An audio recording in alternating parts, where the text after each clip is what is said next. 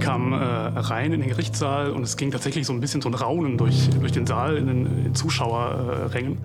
Und ähm, er ist ein sehr kleiner Mensch, also klein, schmächtig, schmale Statur. Er wirkte fast kindlich. So beschreibt der Gerichtsreporter Peter Sieben den 19-jährigen Täter. Dieser ersticht erst einen neunjährigen Jungen, dann einen Schulfreund. Von den Tatorten und Leichen macht der Täter Fotos und stellt diese noch am selben Tag ins Internet. Besonders ist an diesem Fall, wie stark sich der Täter dabei selbst inszeniert. Was hat diese Selbstinszenierung des Täters mit seiner Persönlichkeit zu tun? Wir schauen auf die Psychologie hinter diesem Verhalten.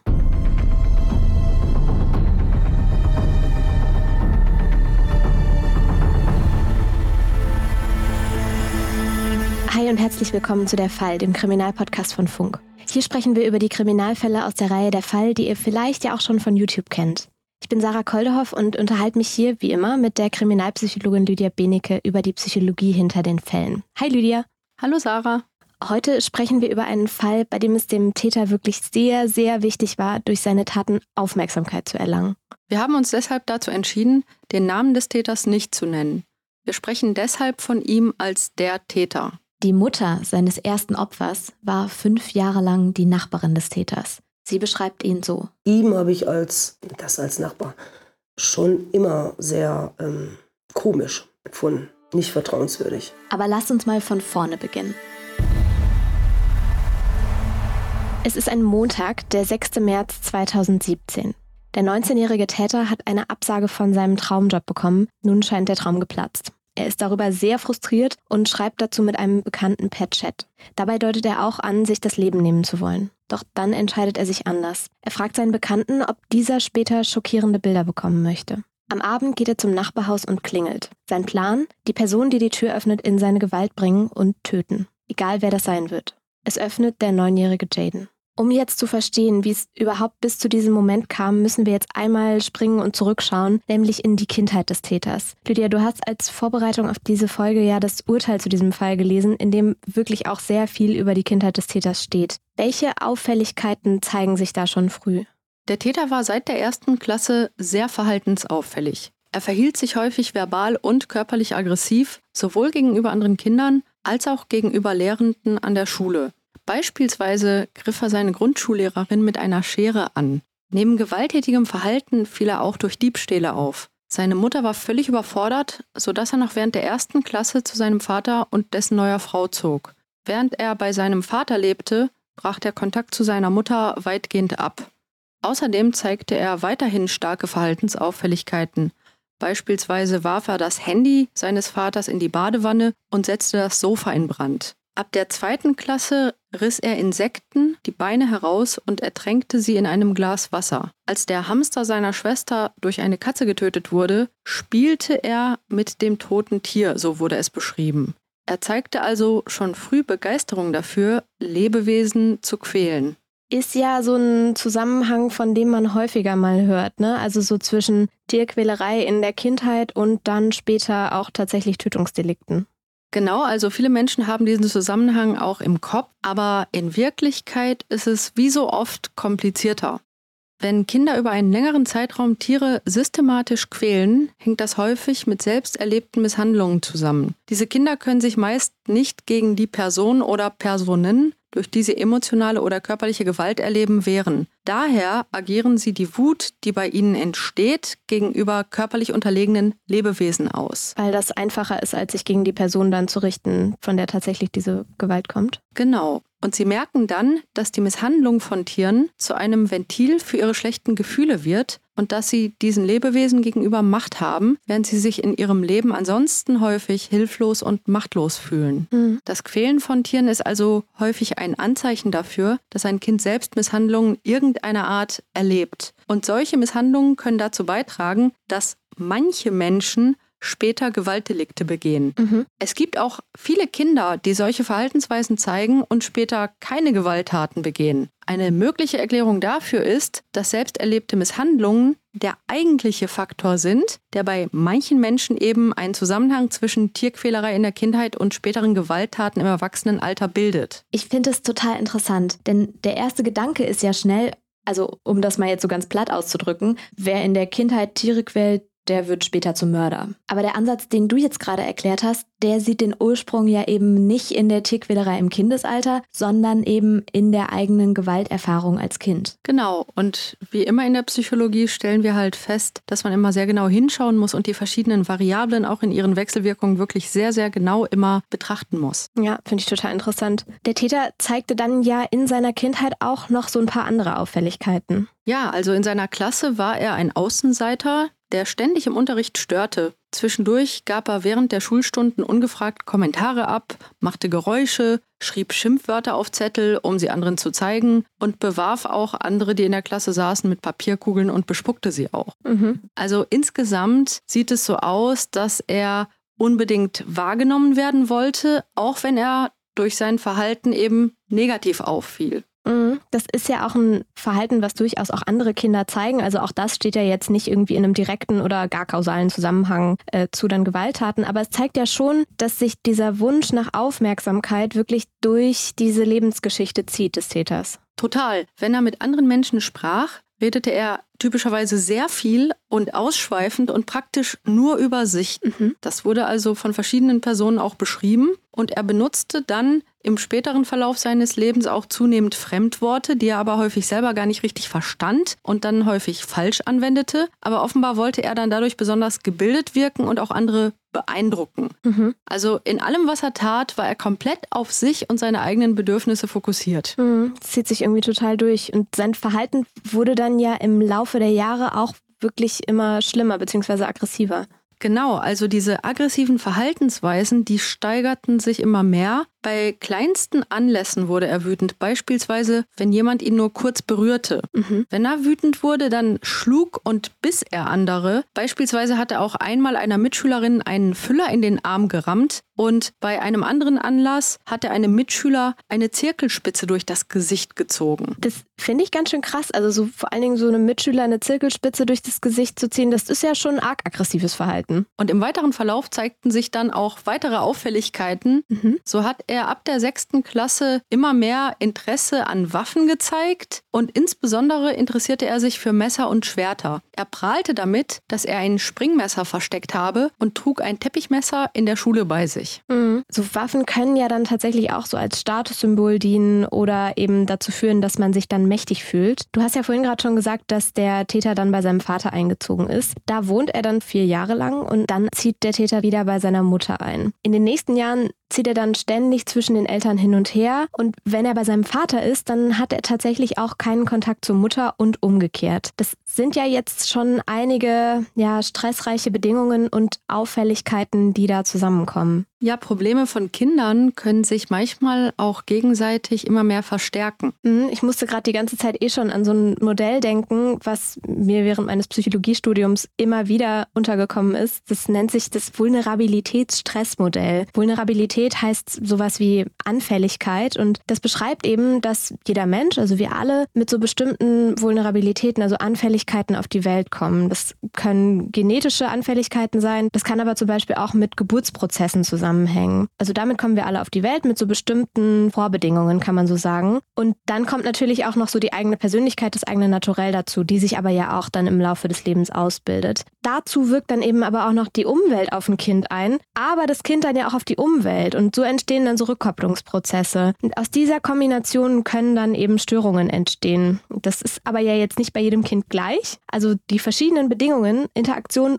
und Rückkopplung mit der Umwelt sind super individuell und deswegen kann es dann eben sein, dass ein Kind ein Störungsbild entwickelt und problematisches Verhalten zeigt, während es bei einem anderen Kind mit ähnlichen Startbedingungen überhaupt nicht dazu kommt. Da muss ich jetzt irgendwie bei diesem Fall so krass dran denken, weil natürlich sind die Lebensbedingungen des Täters schwierig, aber eben nicht jedes Kind mit diesen Lebensbedingungen wird dann später die Taten begehen, die er dann begehen wird. Genau diese wissenschaftlichen Erkenntnisse spiegeln sich auch in meiner Arbeit mit straffälligen Menschen wider. Die Menschen, die schwere Straftaten begehen, waren häufig solchen ungünstigen Bedingungen in ihrer Kindheit ausgesetzt, doch die meisten Menschen mit vergleichbaren Kindheiten begehen eben niemals Straftaten. Mhm. Letztlich bildet also immer eine komplexe Mischung aus Wechselwirkungen zwischen unterschiedlichen biologischen und Umweltfaktoren die Grundlage für schwere Straftaten. Hier ist aber auch immer ganz, ganz wichtig zu betonen, eine Erklärung ist natürlich keine Entschuldigung. Das ist ja sowieso im Podcast unser Prinzip. Trotzdem ist es ja interessant, sich nochmal zu vergegenwärtigen, in welcher Situation der Täter da jetzt ist. Am Tattag empfindet der Täter sein Leben als gescheitert. Er sieht keine Zukunftsperspektive und erwägt daher, Suizid zu begehen,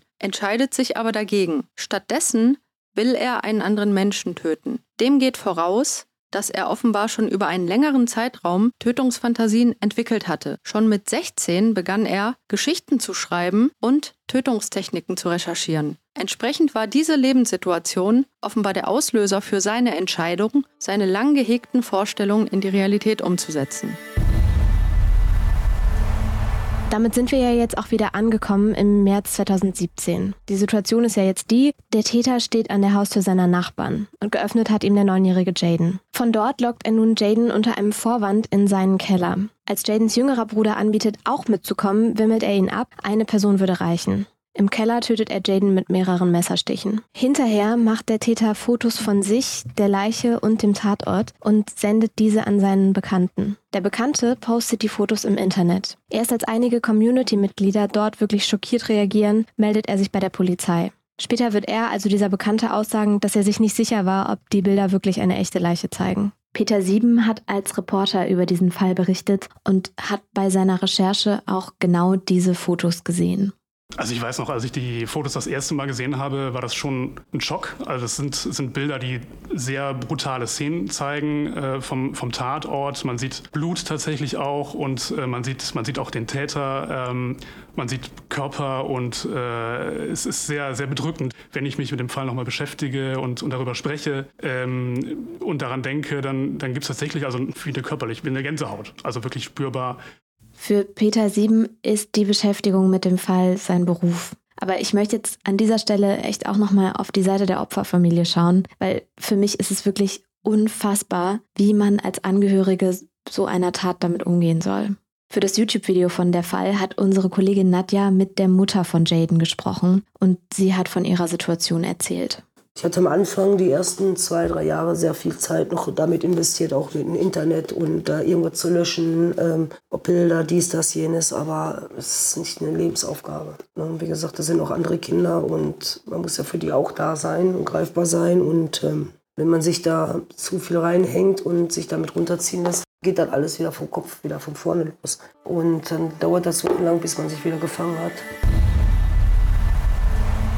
Das ist ja jetzt wirklich erstens eine heftige und grausame Tat, die der Täter dann ja auch noch fotografiert. Was schließt du aus diesem Vorgehen, Lydia? Durch seine Internetaktivitäten versuchte der Täter offenbar, die Erfolglosigkeit seines realen Lebens zu kompensieren. Er inszenierte sich dort, um Bewunderung und Anerkennung zu bekommen. Wenn nicht für positive Leistungen, die zu erbringen er nicht in der Lage war in seinem Leben, dann eben für negatives Verhalten. Er wollte sein ihm selbst minderwertig erscheinendes Leben durch eine besondere Tat aufwerten, so heißt es auch im Urteil. Was ja echt, wenn man sich da mal reindenkt, so ein krass verquerer Gedankengang ist, also sein Leben selber besonders zu machen durch so eine furchtbare Tat. Der Täter ist mittlerweile, also nachdem er Jaden getötet hat, auf der Flucht vor der Polizei und versteckt sich nur wenige Kilometer entfernt in Herne bei Christopher, einem Schulfreund.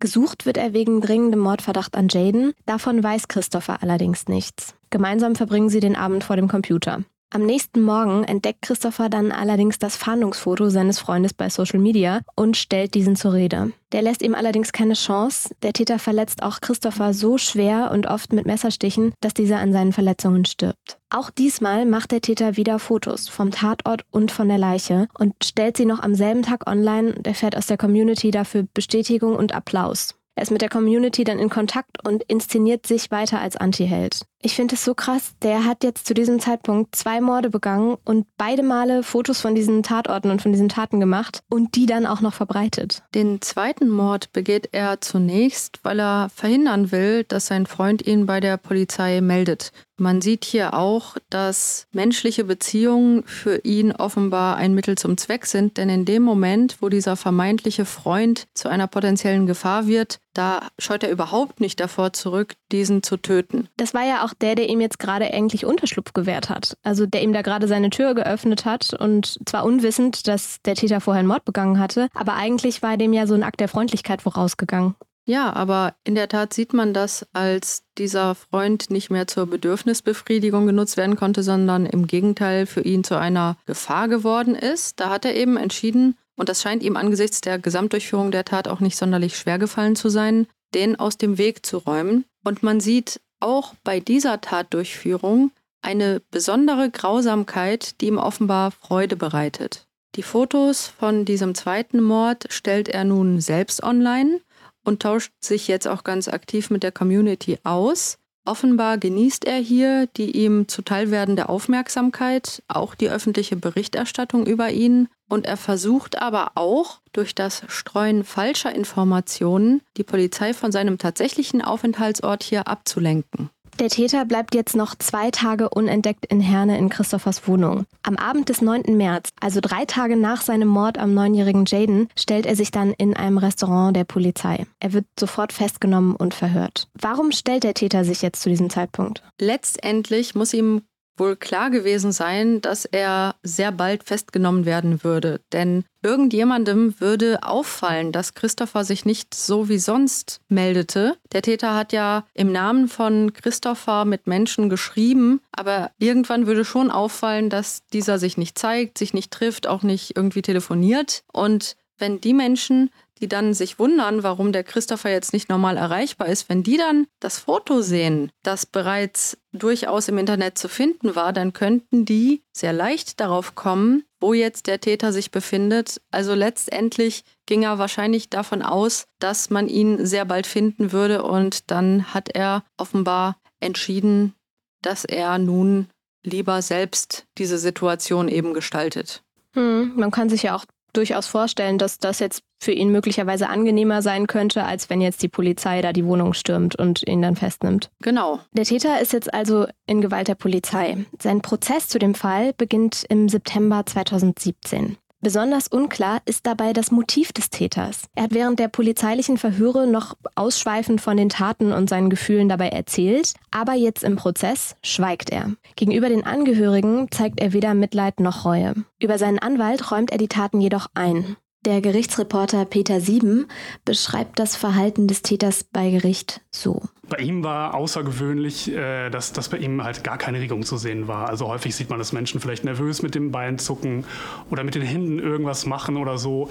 Und äh, er saß wirklich sehr, sehr ruhig, sehr, sehr regungslos die ganze Zeit da. Und das ja nicht nur an einem Tag, sondern über die gesamte Dauer dieses Prozesses. Innerhalb von vier Monaten werden zahlreiche Zeuginnen vernommen und auch ein psychiatrisches Gutachten des Täters erstellt. Dabei wird bei dem Angeklagten eine dissoziale Persönlichkeitsstörung festgestellt. Seine Persönlichkeit weist außerdem deutliche narzisstische und dissozial-psychopathische Züge auf. Lydia, du bist die Expertin. Was genau bedeutet das? Also inhaltlich bedeutet das, der Täter ist sehr stark auf sich selbst und seine Bedürfnisse bezogen er fantasiert besonders großartig und anderen Menschen gegenüber überlegen zu sein, merkt aber auch, dass er in seinem echten Leben gar keine Erfolge, die er sich eigentlich wünschen würde, zu erreichen in der Lage ist. Um andere zu beeindrucken, agiert er als trickreich sprachgewandter Blender. Er lügt häufig, er gibt vor, Fähigkeiten zu haben, die er aber tatsächlich gar nicht hat, in dem Versuch, sich aufzuwerten. Laut Testungen ist er beispielsweise durchschnittlich intelligent, versucht aber während der Schulzeit ständig Leuten zu erzählen, er sei intellektuell den anderen überlegen.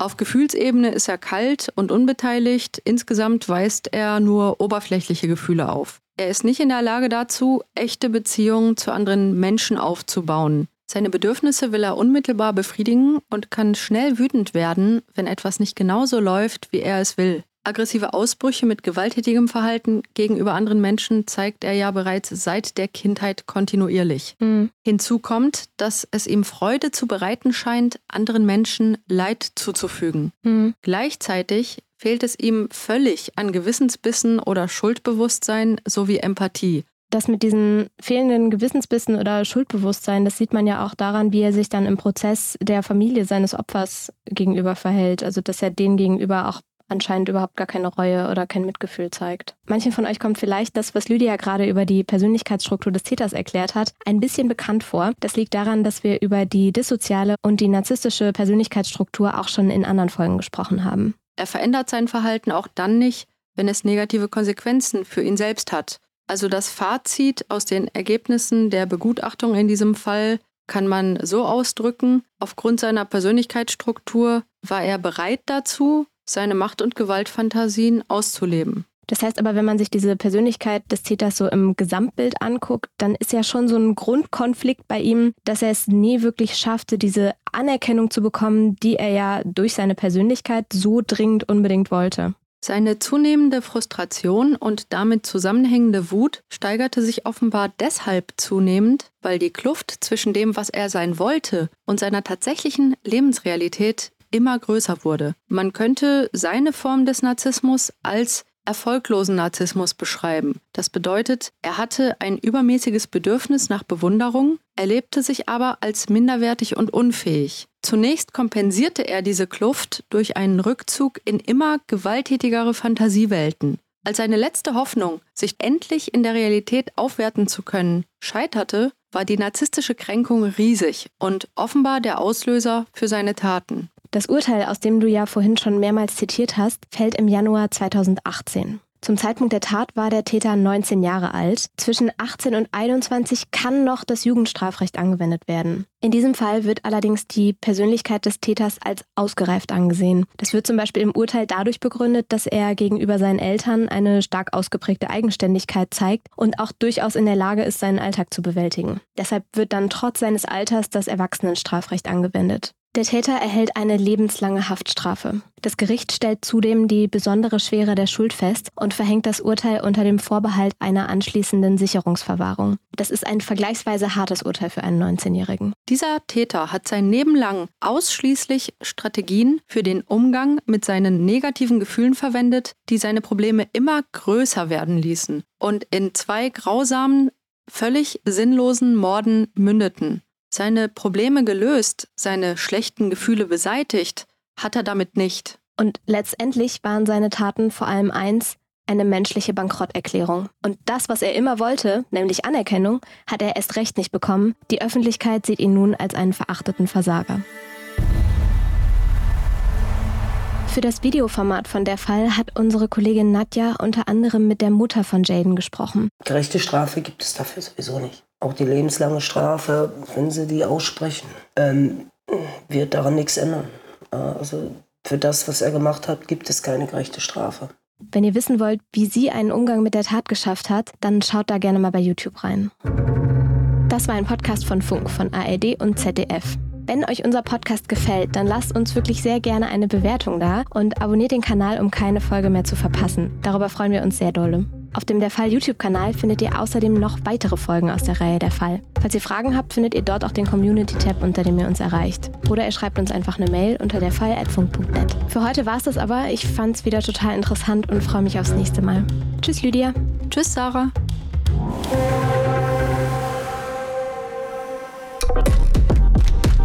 Die Funk-Podcast-Empfehlung. Da waren Nazis und die haben geschrien. Wir mussten schnell aus dem Zug aussteigen und da waren Männer von der Wehrmacht mit großen Hunden. Das ist die Stimme von Irene. Um sie geht es hier. Als die Nationalsozialisten die Macht übernehmen, ist Irene noch ein kleines Mädchen. Bald wird es für Jüdinnen und Juden in Deutschland gefährlich. Und Irene muss mit ihrer Familie nach Amsterdam fliehen. Aber dann erobern deutsche Truppen die Niederlande.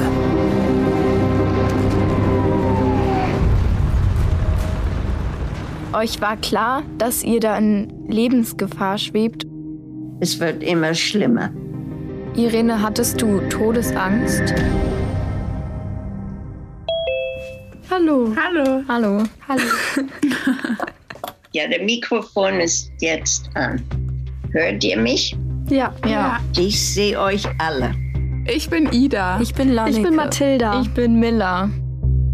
In unserem Podcast sprechen vier Schülerinnen mit Irene, die heute in den USA lebt, über ihre Erfahrungen während des Holocaust. Sechs Millionen Juden können nicht darüber sprechen. Sie können nie darüber sprechen. Und es ist für mich eine Pflicht, das zu erzählen. Irene erzählt von Freunden, die verschwinden, von Ausgrenzung, von der Verfolgung und vom Konzentrationslager. Von Hoffnung und von Freiheit. Von der Minute, dass wir in Bergen-Belsen angekommen sind, war es nur Angst.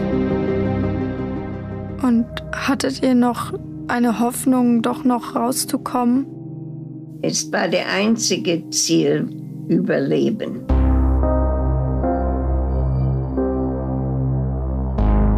Zeitkapsel. Irene, wie hast du den Holocaust überlebt? Danke, dass du diese Erinnerungen alle nochmal für uns ausbuddelst.